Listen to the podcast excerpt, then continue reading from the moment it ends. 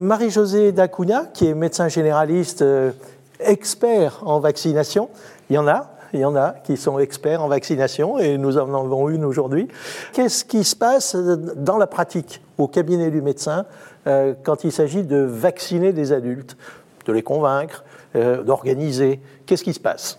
Eh bien, en réalité, la vaccination de l'adulte est très souvent oubliée au détriment de celle des enfants les parents viennent très facilement faire vacciner leurs enfants et oublient qu'eux-mêmes doivent être vaccinés, d'ailleurs parfois pour protéger leurs propres enfants. Et il faut vraiment à la fois être un médecin consciencieux et bien réfléchir au fait que euh, maintenir le calendrier vaccinal à jour pour nos patients, c'est aussi les maintenir en bonne santé.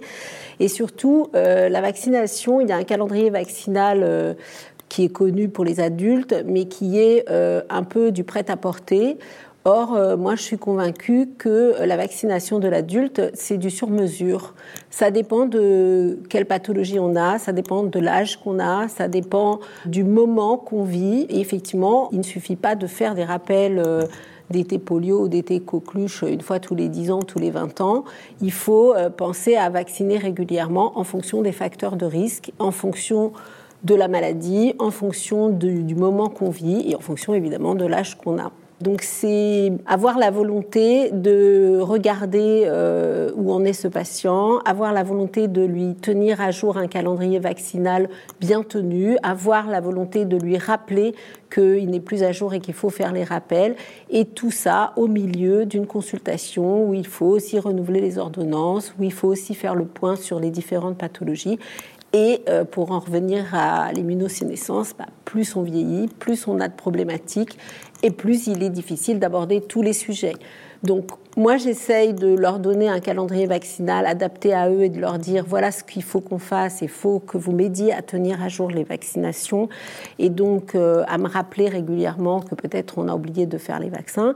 Mais euh, je me mets aussi des petites choses dans le dossier patient pour me rappeler que je ne dois pas oublier de, de protéger correctement ce patient. Et évidemment, à chaque fois qu'ils ont une pathologie aiguë, euh, et qu'il y a une vaccination qui peut prévenir une rechute de cette pathologie aiguë, euh, je fais la vaccination qui va avec. je ne dis pas que je suis parfaite, hein, mais j'essaye. Alors, c'est peut-être pas à vous qui êtes là, il y a un biais, euh, forcément, mais est-ce que les médecins généralistes dans leur ensemble sont favorables à cette fameuse consultation de prévention qu'on nous annonce régulièrement depuis de nombreuses années?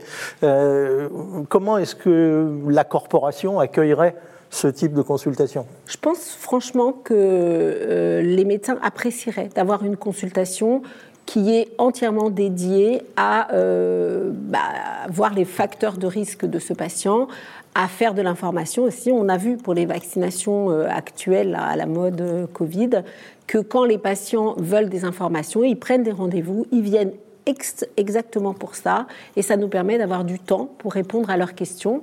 Et euh, ça fait sauter beaucoup de réticences vaccinales que de pouvoir prendre le temps de répondre à leurs réticences, de répondre à leurs questions, de les rassurer sur certains points, de confirmer certains autres. Ils repartent beaucoup plus sereins et beaucoup plus convaincus.